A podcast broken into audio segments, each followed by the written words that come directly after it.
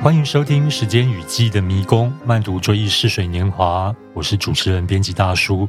这个节目是由读书共和国木马文化策划制作。在这里，我们将和台湾资深发文译者陈太乙一起闲聊。在有趣的讨论中，和您一起走进普鲁斯特笔下追忆逝水年华的迷人世界。太乙好，家人好，是呃，我们的节目呢已经来到了第九集。那这期间呢，也有接到一些听众的反馈，说他们习惯会在睡前，或者是洗碗的时候，或者是通勤的时候听这个节目。无论你身在何方，无论你人在何处，无论你此时正在做什么，欢迎收听，一起进入这个美妙的世界里边。他以，我们今天第九集，他的题目叫《一场上流盛会》。我们都还记得，我们在前两集的时候谈到了那个维尔迪兰夫人家的那场聚会。普鲁斯特在一个小间隔之后呢，马上用了一个高规格的晚会来跟这个。维尔迪兰家夫人的聚会做一个相互的对比，他也可不可以简单介绍一下这场晚会是由谁主办的呢？嗯，她是一位叫做圣维尔特侯爵夫人，是也是个贵族。听到这个抬头就知道是贵族。对对，那他这个夫人哈，每年其实都会举办几次晚会，请朋友到家里听，就是他会请一些那个音乐家来演奏。那这些音乐家他日后。可能会为他的慈善晚会再去演奏，这样感觉好像有点请他的朋友来鉴定一下。嗯、那斯万其实我们先前也知道，说他因为认识了奥黛特之后，参加了维尔蒂兰家的沙龙之后，就跟上流圈逐渐脱离了一阵子，所以他其实好久没有去这个晚会了。嗯，那天晚上他有一个蛮特殊的机会，就是又能回去，那他就下定决心去这样子。那相对于呃，我们刚刚前面讲到维尔迪兰夫人家的晚会啊，嗯、那这场晚会它的成员，我们可以从您刚刚的介绍里头知道，说它的成员组成大部分都是贵族。如果我们读小说读进去的话，就会看到说里头头衔满天飞哦。是我这边会建议各位听众啊，从书里头的一百七十二页开始，我们可以看到斯万到达那个晚会的现场之后，一路从最外面的门口走进这个贵族的家里头，那整个过程呢，非常的精彩。多精彩呢？如果想象用电影画面的方式来想象的话，它是一气呵成，非常的流畅。你从一个空间上，你会看到逐步的演进。那在这个过程当中呢，我们也可以读到。斯万他整个看到眼前景象的时候，他内心的一些变化，还有那种意识的流动，我个人觉得非常精彩。我记得我在改稿的时候，在那边赞叹连连，因为我们习惯在工作的时候看到那些文字啊，会想象一些画面。嗯、那想象普鲁斯特写描写的那个画面，还有当时的那个声音，还有光线的感觉，非常的动人哦。这边的动人，并不是说情感上的，而是指。呃，看到普鲁斯特用这样的描写方式，觉得哇，对他的文害文字叙述堪称电影导演。对，而且我这次再细读一下，发现他真的就是有做了一个这样的设定哦。因为斯万他隔了一段时间没有参加上流圈的晚宴，然后呢，他现在跟奥黛特的感情来到一个有一点就是彷徨的地步。他本来前阵子都很担心奥黛特不在他视野里的时候做什么。嗯但那天晚上，因为他就拜托他的朋友夏雨斯去陪奥黛特，男爵。对，去陪奥黛特，奥黛特的好姐妹，可以这么说，可以这么说。那所以斯万那天晚上，他不需要真的去担心奥黛特，嗯，所以他等于心灵上了有有了一个比较自由的一点空间，所以反而就得到一个比较客观的那个视角，那就可以带领我们这个读者透过他的。那种眼光去看一场这种上流社会的盛宴的一场大戏，嗯，那场真的有点像大戏。在斯万他也是这样子描述，他从下马车的那一刻起就开始上演。这样，在这个之前呢，我们知道，如果说读小说，还会知道说他其实算是一个心情不太好的状态，因为他发现维尔迪兰夫人家那群小团体要到某个地方去，居然没有邀他。对，而且奥黛特也觉得无所谓啊。对，虽然虽然没有带着奥黛特去参加这场上流晚宴呢，嗯、但事实上他心里还是有奥黛特的。这个东西就是一个他淡淡的哀愁，在那场晚宴上面，他有个小小的遗憾，就是奥黛特不在现场。因为他说大家都不认识奥黛特，没有人知道他。对，那甚至他虽然可以因为不用去担心奥黛特做什么，却也因为这样，奥黛特就。完全不在他身边了。大家记得，普鲁斯特他总是说，只要你有个思念在身边，他就好像在身边一样。那所以，他今天晚上连思念中的奥黛特都可以不要在他身边。挺有趣的。布鲁斯特在写这一段的时候啊，他先从呃一踏进大门看到呃这一个上流社会的贵族为了这场晚宴请了很多的仆人，除了自己的家仆之外呢，还有从外边找了许多的仆人进来。他也可不可以简单介绍一下这一段斯万整个的看到的那些情景，以及它背后代表了一些什么？嗯，简单来说，其实就是说这些家仆啊，在斯万他的感觉上，他就先。印象深刻，因为就是个个高大帅气，看起来不像真人的家仆，模特儿般，对，像模特儿一般。那斯万不是很会把人物跟一些画作中的角色去做结合嘛？所以呢，这时他就感觉是看到了每一个家谱有它的特色，因因为它可以在斯万的眼中可以对应到某某画作、某某画作里面的一些什么角色，像有人长得像。呃，文艺复兴时期的哪幅画里面的刽子手一样，看起来凶恶，但是其实他又很有礼貌。某人呢，长得就是像雕像一般，然后就是每一个角色，他都可以去找到一些画来对应。其实普鲁斯特很喜欢在他的小说里头，把他对艺术的一些看法、观点，或者说他对于一些艺术的认知，放进他的小说里头。对，所以读的过程。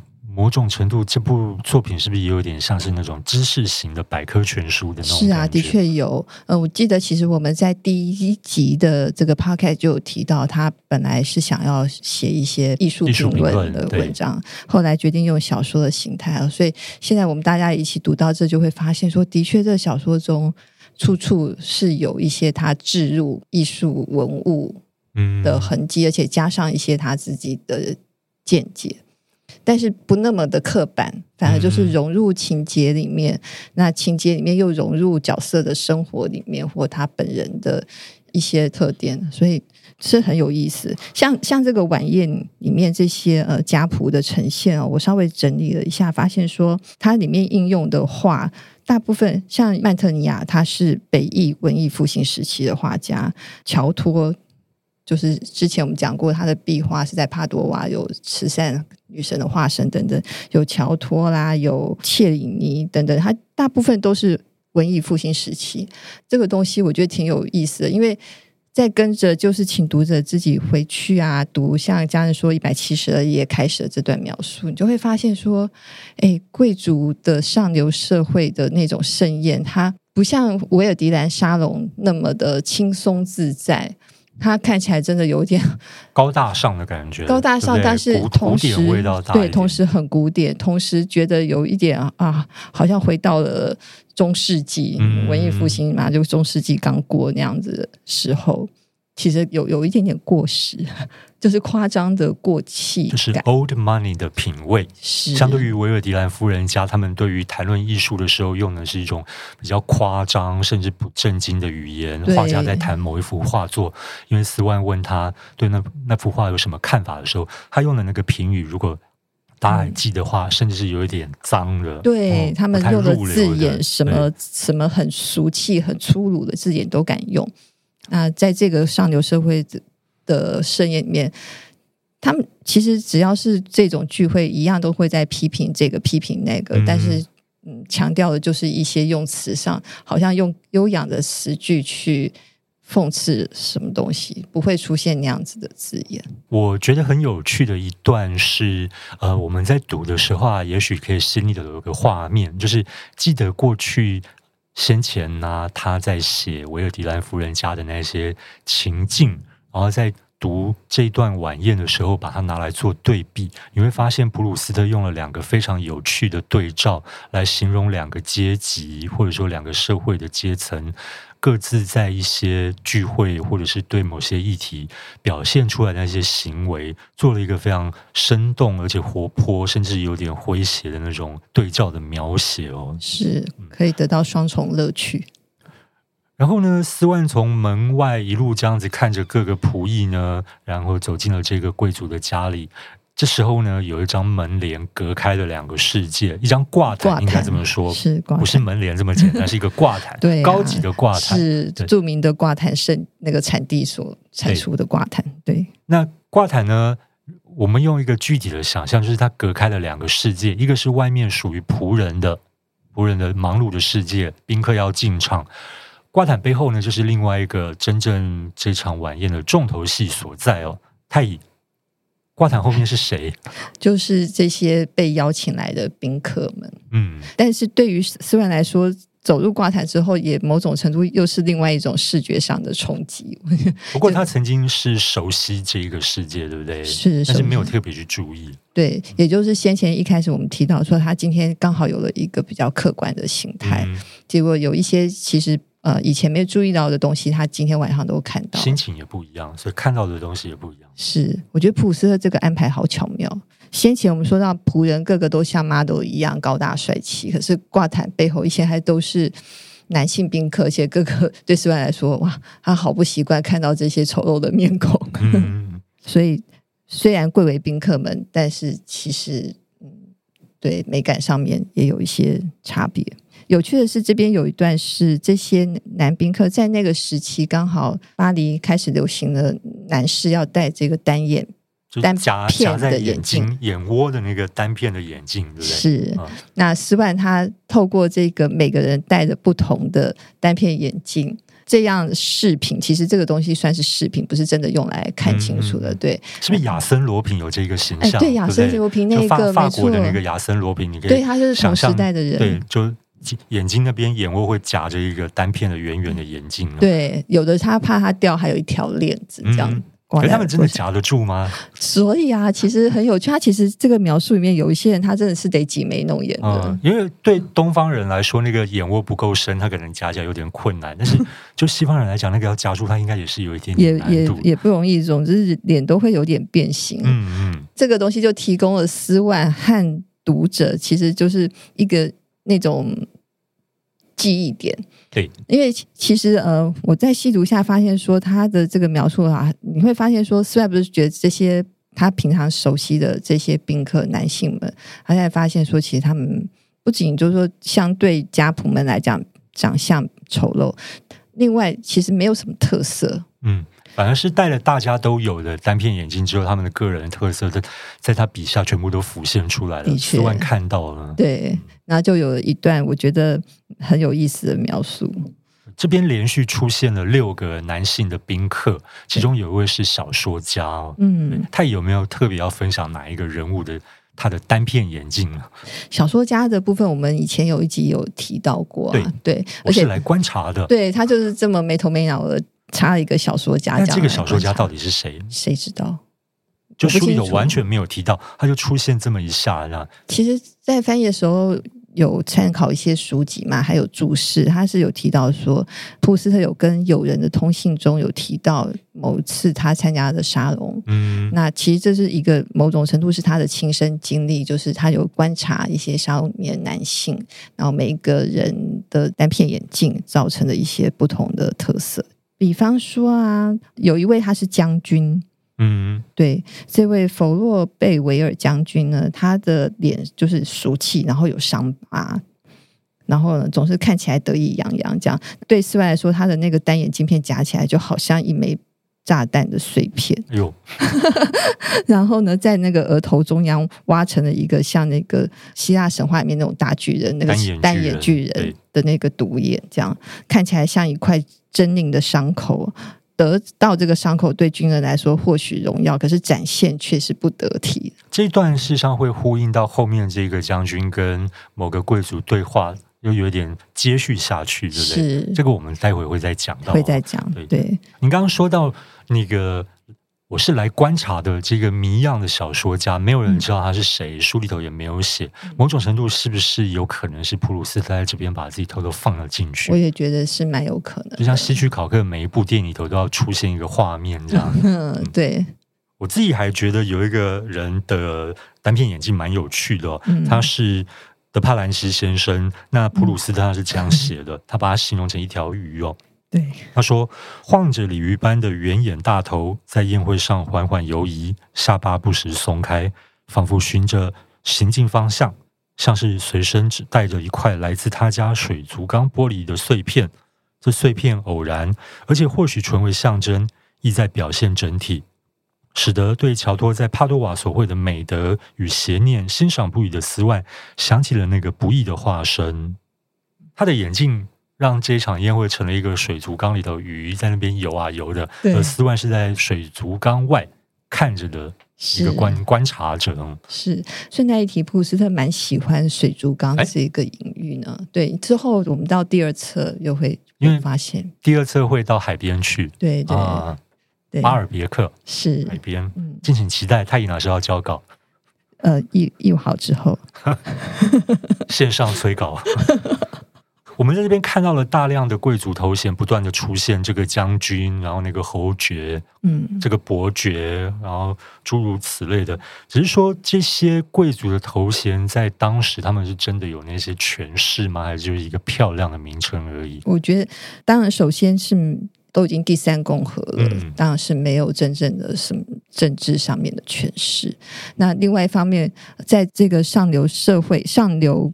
圈的这个宴会里面，这些头衔看起来真是让人眼花缭乱哦。但是另外一方面，我觉得读者读着反而会让我觉得真的是一种有一点可怜啊，就是他们封闭在那个自己的世界里面，嗯、他们才会知道的一些这种头衔后面代表了什么意义，嗯、这个人的来头，这样，然后在里面。啊，有一点自嗨吧，嗯，对，让我觉得有一点点这样子的沧桑的，就在外人看来根本就是一个还蛮好笑，而且是就是一场老气横秋的那种守旧的整个氛围，是，是有一点像那个白先勇的台北人。对我刚刚有想到，就一弥漫着一种落寞，还有那种略有那种衰败的那种感觉。对我来说是看得出有一点这样的感觉。不过在这样的情境之下，还是有一些很有趣的。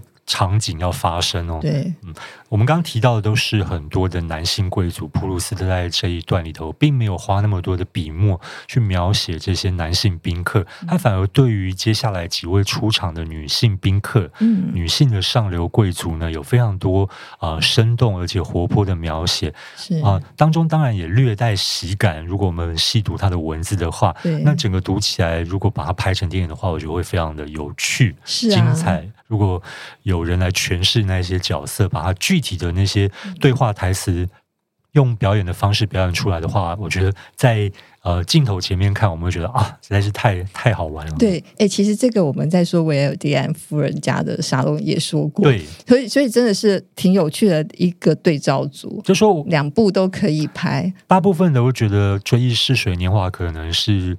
印象当中，或者说偏见里头，我觉得它是一个很枯燥、喃喃自语的小说，但事实上并不然。就当我们真的读进去，然后进到普鲁斯特笔下的世界的时候呢，你会发现，这个人其实幽默的不得了，真的，而且很会写人、写景，是，而且是写进人的心坎里，既有一些小动作、姿态，就把这个人物的个性呢，还有他们的那个整个内心世界表现得惟妙惟肖。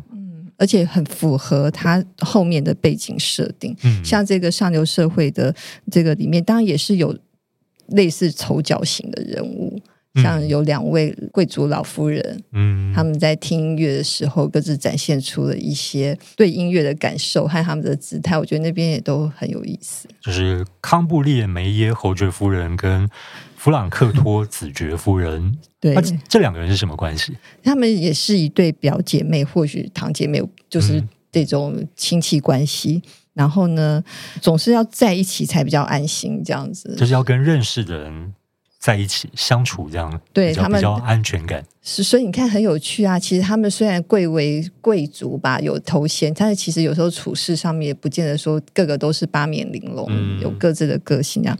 对，两位老夫人呢，他们。在找座位的时候，一定要找那个可以两个一起坐的。普鲁斯特还用了一个类似说什么，像我们在那个有些公车上或者火车上，有人他就一定要那个有两个位置可以拿扇子或手帕去站好的位置，这样子才肯坐在一起。那这里面呢，有一位弗朗克托夫人，她是比较有人缘。然后呢，那个康布列梅耶侯爵夫人，她就是比较怕生。嗯。跟跟他的背景也有关系，对不对？他相对背景没有那么的高尚。对，他他，我觉得贵族世界好复杂。你看那个康布列梅耶夫人，她是伯爵，然后呢，她的那个表姐妹，她是侯爵，呃，她是侯爵，对不起，十岁其实头衔算是比较高的。弗朗克托子，她是子爵夫人，对，中间还缺了一个伯爵，公侯伯子男。对，是。可是侯爵夫人她因为是出身比较向下外省，嗯，对，所以就又比较畏缩。那另外那个子爵夫人呢，却又可以，人家是都市人这样。对，贵族的世界真复杂。还有一个我觉得很有趣的角色是加拉东侯爵夫人哦，嗯，可以简单说一下这个人吧。这个人呢，又是跟一位全书里面非常重要的角色，在这边先知道他叫洛姆亲王夫人嘛。先前说的，那是他跟他其实是联姻关系的亲戚，嗯，姐妹这样子。洛姆亲王夫人，她其实就是盖尔芒特公爵夫人哦。就是小马塞尔当初在贡布雷的教堂里头见到的那个全身散发着仙气的那一个夫人呢？对，在他想象中是，然后还没见到先前听，光是听这名就爱上他了，还梦过他这位夫人呢。然后我们先前在维尔迪安夫人的沙里面也听说过这个名字，他是头号讨厌鬼。嗯，那他就是私外会去他家吃饭。有一次是这样的，是斯万的好朋友。那反正这位洛姆亲王夫人本身她是来头很大。那这个加拉东侯爵夫人，她就很想攀好这个关系。嗯，既然是联联姻了嘛，她就走到哪里都要说出她的什么盖尔芒特家的姑妈，她的。盖尔芒特家的谁谁谁，就明明关系差超远，差超远的，然后硬要扯一下啊！我跟那个谁很熟啊，是是，这对外都是这样讲。那甚至他对洛姆亲王夫人本身也不但要攀关系，要装熟，还要耍威风，因为他的年纪比较大，嗯，还敢直呼他的名字。觉得这个角色的地方，虽然你在我们的那个讨论里头没有特别提到，我觉得有一个很有趣的，读者在读的时候可以注意一下，普鲁斯特。借由这个角色啊，把一个呃地位比较低阶的人，尽管他也算是某种程度的上流社会跟贵族，一心想往上爬、攀附关系的那种心态，有点别扭跟委屈又倔强的那种心态，然后透过他的一些行为还有身体的姿态，表现出来的那种非常有趣而且优微的东西，普鲁斯在这一段描写的非常非常的好哦。嗯，感谢家人特地提起。他有特别提到说，他故意要表现出那种矜持跟倔强的那种身体姿态呢，反而让很多男人觉得他很有魅力。对，这段我觉得当时在改的时候，有点噗嗤笑了出来，弄巧成拙，反而把他自己变成一个有魅力的女人哦。是，不过这个当然都是很多是观者自己的想象嘛。的确。还有一个是康布列梅耶少夫人，少夫人，她等于是我们前面提到的那个康布 康布列梅耶侯爵夫人的媳妇，对不对？但这个婚姻也并不是那么的单纯。康布列梅耶少夫人，她其实是谁呢？是大家记得公布里面有那个勒格朗丹，嗯，讲话很浮夸。对的那一个人，就是斯万的爸爸要问他说：“哎呦，呃，我妈妈跟我儿子要去哪里度假？听说你那边有个认识的人，那其实就是这一个，就是这位小姐，就这位小姐，可不可以帮我们引荐一下？”然后他就四两拨千斤，就故意不回答这样。对，嗯，他就嫁进了这个康布列梅耶家。啊，那其实他是个平民出身，那大家都不希望这件事情被说出去。这样，这个。康布列梅耶少夫人呢，她嫁进去之后，她她当然就说也是因为带着钱嘛。那那边就是那边写的好明哦，就是你仔细读，你会发现说普鲁斯在讽刺说，其实这个老夫人他们家里应该没什么钱了。是，他为了让这个媳妇儿进门呢，其实背后图的是嗯，对方会带进来的那些嫁妆啊。没错，偏偏这个少夫人她其实也蛮进取的，说实话，嗯、在这场宴会上，她其实呃。也不知道是有心还是无意，总之他也出了个小风头。主要是天然呆，有在这边看起来像是天然呆，对，天然呆，对，好像他的出道作一样，在这一场 宴会上面，他其实有呃做了个动作，让大家哎就注意到他。那他其实本身也长得漂亮，在那个时期他秀色可餐啊，然后反正在场的男士都会把焦点眼光都会转到这位年轻漂亮青春的少夫人身上。斯万也认识他。后来就也也认识他。哦，后面还有什么？第二第二卷里头他们有什么发展吗？哎，其实，在我们今天要讨论这一段到最后，他哦，对他要去公布雷看他，是是哦，嗯嗯，斯万真忙。他对，还有呢，这个家族因为乡下小贵族啊，所以他们这个姓氏又被人家拿来嘲笑。有点是跟不雅字眼音听起来很像，对不对？对，嗯、这就是他们这个上流社会贵族他们呃在背后议论人家的一些方式，这样子。然后哦，这个嘲笑的方式也都是很有典故。就是上流社会骂人也不能太直接，你要委婉显示自己的聪明。对，有趣的是呢，我们提过说，呃，斯万跟洛姆亲王夫人他是好朋友，他们的。交情是好到什么程度呢？对斯万来说，他会某种程度上把洛姆亲王夫人当做是一种知交吧，知己，嗯、就是他们不，不是妹妹，也不是姐姐，就是一个红粉知己。然后我自己的感受是他没有把呃这个洛姆亲王夫人的性别看得太重，的确，就是一个好朋友，是因为他们的聪明才智跟背景某种程度是很相近的，对不对？是，所以。我觉得洛姆亲王夫人对于斯万应该也是一样的看法，是跨越一些阶级，那主要是重视对方互相的那种，他们心有灵犀，他们有一种默契，然后互相讲的话都可以。了解，像刚刚说的说啊，他们两个人言谈之中，自然而然就嘲笑起那个公婆麦和这个姓康布列梅耶这个姓。他们嘲笑的方式，只有他们两个人听得懂。大量的双关语，对那种谐音。他们那个话从来没有真的讲完过。其实翻译的时候也，我一开始也不知道笑点在哪里，还要去去查资料才比较晓得这样。那他们话没有讲完，可是互相都会知道。啊，就在说这个，我就在说这，没错，这个好笑，然后又在加码其他的地方。普鲁斯特是这么写的，他们两个是彼此欣赏，两个人评断小事的态度都一样，然后两个人表达的方式也很类似，甚至连发音都差不多。然后这种相似度并不明显，因为两个人的嗓音其实是南辕北辙的。可是呢，如果可以透过想象，然后剔除一些斯万的声音，还有什么胡子。的阻碍这些的话，就可以明白说，其实这两个人一男一女，可是他们用的是同样的陈述，同样的转折技巧。然后呢，那都是盖尔芒特小圈子的小把戏。嗯，所以尽管斯万不是盖尔芒特的圈子里头人，但是他跟洛姆亲王夫人也有一样的特质。对，他其实不是盖尔芒特家族，可是是参加就是洛姆亲王夫人的小圈子。对，然后也是在里面很所有这些贵族都喜欢他。那我们刚刚讲到了洛姆亲王夫人哦，其实洛姆亲王夫人看似人很和善，可是她酸起人来，她也是没有在客气的哦。没有，嗯、大家可以拿她跟那个维尔迪兰夫人也来当一个对照组，气场也都是很强。她是上流社会的维尔迪兰夫人吗？是。某种个性上是是对，呃，我觉得有一段很有趣，是他在讲，虽然他是现场的来宾之一哦，贵客圣厄维尔特侯爵夫人的贵客，可他对这个呃晚会的招待的主人呢，算起来也是很讽刺的很狠哦，就像他跟另外一个宾客讲说，他到底是哪里找来那么多。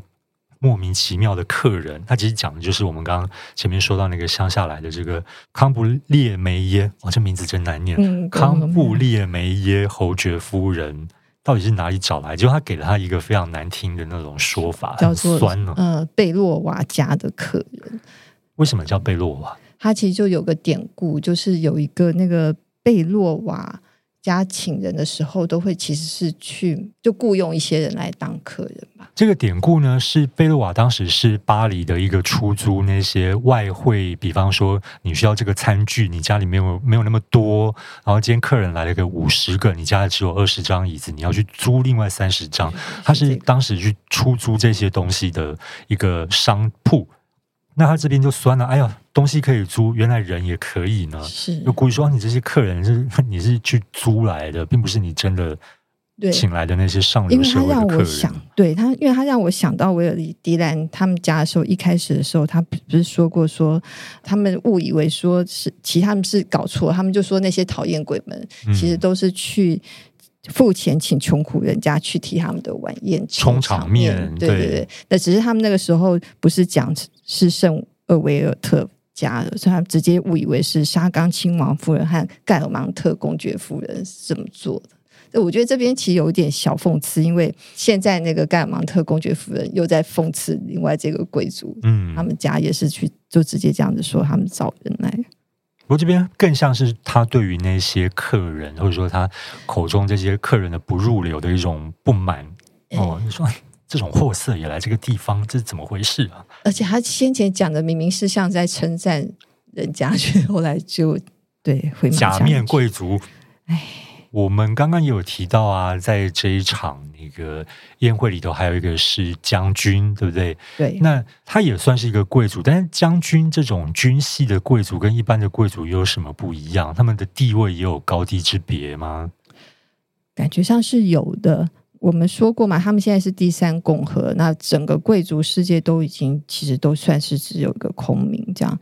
但是呢，除了军系，我觉得军系反而在那个时候是比较受尊敬，因为大革命之后的军人，最早以前在王朝时代，军队基本上就是骑士、骑兵这些出身的，嗯、那他们本来应该是效忠国王和效忠其他贵族的，就是说阶层应该是低一些。可是大革命之后，还有加上拿破仑在四处征战。然后，所以军人他们的地位就提升了。然后他们因为拿拿破仑开始有称帝，有他们的第一帝国，就他也会封这些军人当贵族。所以他们其实最早是平民，本来就比较粗鲁，只是后来才变成了。贵族这样，那对盖尔芒特在普鲁斯特的设定里面，他就是那种贵族中的贵族，就是你的祖先都会出现在教堂的那个彩绘玻璃上跟挂毯上的那些。对，就是贡布雷的，他不是讲吗？贡、嗯、布雷教堂里面，他看到就是盖尔芒特家族的人，嗯、所以他才对那个盖尔芒特公爵夫人有很夸张的想象。这样，尤其盖尔芒特夫人本身，她又是。真正盖尔芒特家人嫁给另外一个盖尔芒特家人，就是真的纯的不得了，贵上加贵。对，所以对于他们这种旧制度沿袭下来的贵族们来说，这些新的贵族跟平民其实没有太大的差别。嗯、今天会在同一个场子里，只是因为他们也有这个头衔而已。其实出于礼教，他对他还是相对有礼哈。洛姆亲王夫人对这个将军，可是透过一些小动作，我们会看到他内心的那种鄙视感。是，他也可不可以讲一下那个场景？对，我觉得那一段非常的有意思哦。他们首先呢，是从聊的话题里面就讲到说啊，其实洛姆亲王他有一点不太愿意，他之后要去参加，又去一个人家，因为那个人家姓耶拿，耶拿，然后呢。巴黎有一座桥叫崩跌纳，它这个是拿破仑他战胜德国那个耶拿的普鲁士军队去纪念的，所以是有一个军事关系在那里。对，嗯、所以他是刚好跟这个将军在对话，所以对话之中他已经讲到说这个耶拿。这一家人，他听起来他就没有觉得很想去。然后这个将军就要说：“可是这可是一场胜利的名称呢。那对一个对我这样的老军人而言，还能怎么说呢？”这时候他摘下了刚刚讲的那个单眼镜片，像伤口的那个单眼镜片，对，来擦拭。然后普鲁斯特是这么描述的：说像在换绷带似的。他就在这个亲王夫人面前做这个动作。那这个亲王夫人，他就本能的把头给别开了。这样回避目光，我觉得这个小小的一个句子非常有意思，感觉很生动。你看，一方面显示出这个军人他真的没有什么礼教，很粗鲁，在一个贵妇女士面前竟然做这么好像应该要去小角落做的动作。那一方面，那个贵贵妇她马上就把头给别开。嗯，哦，我到现在才懂他为什么要把头撇开。就刚你提到说他像伤口一样。对，然后这边才联想起来，这样以后大家擦眼睛要小心一点。透过这样一个小小动作啊，普鲁斯特就把一个阶级之间的那种落差，尽管他们在同一个晚会上，然后共处在这个地方，可是他们各自呢背后的那个。呃，成长背景还有那个养成的背景是完全天差地别的。那他不用说，他只透过这个小小的情境描述，还有一一个将军的动作跟亲王夫人的动作，两个人各自的动作就把这个东西完全的描写出来了。是厉不厉害？厉害，厉害。是，嗯，还有小小段落就是跟这个也拿。这个不是在今天的宴会上，就是亲王夫人她必须去又不想去的那家人里面，他又挑剔他们家的家具，然后说那是帝国时期的风格，可能稍微解说一下，因为可能读者一开始不会搞清楚，想哎，帝国时期也是帝国啊，为什么？贵族之间要这样为难贵族 挑剔，那现在就清楚说，他所谓的帝国时期是拿破仑的第一帝国，跟他们以前那种贵族是没有关系的。嗯，然后这个拿破仑时帝国时期的品味，对他来说都是很不不入流。他甚至说，他甚至说那种风格恐怖极了，没看过比那个更招摇、更布尔乔亚的。骂人不带脏字。就上流社会有的时候，他们讲话真的是蛮坏的哦，在小说里头可以看到这些情境。果然是讨厌鬼。嗯，因为他们是被攻击的对象啊，这些布尔乔亚们，这些中产阶级们。对，所以你看很酸吧？他们两方，呃，布尔乔亚怎么去想贵族？贵族也会直接把布尔乔亚当成贬义字，这样。嗯他后面还有一段，那个亲王夫人又讲说，这种东西其实他们家也有的，然后都收在阁楼不给人家看，藏起来不给人家看呢。他是这样讲说啊，不过从历史的角度来看，他们确实是有些有意思的东西，可真不是我说啊。不过那不能说是美，毕竟还是十分恐怖。又把人家再酸一次喽。是，接下来他说，像这样的东西，我也有一些是巴赞。巴赞就是他的先生，从孟德斯鸠家继承来的，所以我们这边就可以知道他先生的背景哦。嗯，不过呢，我都收在盖尔芒特家的阁楼里，不让任何人看见。嗯，家丑不外扬啊。对，而且这个丑是具体的丑，跟形象上的丑啊。嗯，况且，其实根本不是这个问题。要是我认识他们，我会尽快和巴赞一起赶去他们家，即便被他们家的人面狮身像和铜器包围也无所谓。可是我不认识他们呢。我这个人呢，小时候人家总告诉我，去不认识的人家里是一件很不礼貌的事。嗯，所以我们可以看到他的呃成长背景哦，是一个很特别的环境哦。也就直接是暗讽说，新兴贵族都不懂这些真正的礼教，这样。我们刚刚讨论的这一些啊，或者说聊到的这一些啊，虽然有点零散，然后这边一段那边一段的，但是大家在读的时候，如果一气呵成，从斯万决定要去参加这一场晚会开始，然后他搭车到了现场。然后一路走了进去，从登上那个堂皇的楼梯，看到那些帅气高大的仆人，他对他们的一一的描写。接下来是他掀开挂毯，走进那些上流社会宾客的世界，看到那些男性宾客单片眼镜的形象，然后也我们也透过斯万的眼睛，就是普鲁斯特的描写，看到了那些女性宾客每一个人在那个晚会现场表现出来的个性，他们说的话，他们的衣着，看到了另外一个。世界这些描写呢，如果你慢慢的读，一气呵成，你会发现布鲁斯特在这个地方呢，用他的文字建构出一个呃，我们先前难以看到的。描写的那么细腻的上流社会，因为大部分先前都是在描写中产阶级嘛。对，维尔迪兰夫人家，等于是说那个挂毯呢，划开了两个世界，或者说普鲁斯特笔下的斯万在参加先前布尔乔亚的聚会，跟现在他习惯了这个上流社会的聚会，他让我们看到了两个阶级，也看到了两个。当时社会截然不同的状态哦，这个东西呢，请大家务必务必好好慢慢的读，然后就可以知道说普鲁斯特他如何营造出一个能够吸引人不断不断的读下去的一个精彩的宇宙，已经不是世界了，是宇宙，真的是宇宙。这一集呢，对比于维尔迪兰夫人家中的聚会，我们看到普鲁斯特描写出有别于中产阶级的上流人士形貌，还有他对人物描写的功力。斯万觉得他待够了，他准备要离开，可是呢，这时候他被留了下来。突如其来，他和奥黛特那首《爱》的主题曲，就是凡特伊的小乐剧猛然出现，出乎他的意料，他根本来不及防备。接下来呢，这段旋律会激发他的何种感受？他和奥黛特的感情又会有什么样的发展呢？下一回我们就要来到《斯万之爱》的最后一集了。欢迎开启追踪订阅，不会错过新一集。我们下集见，拜拜。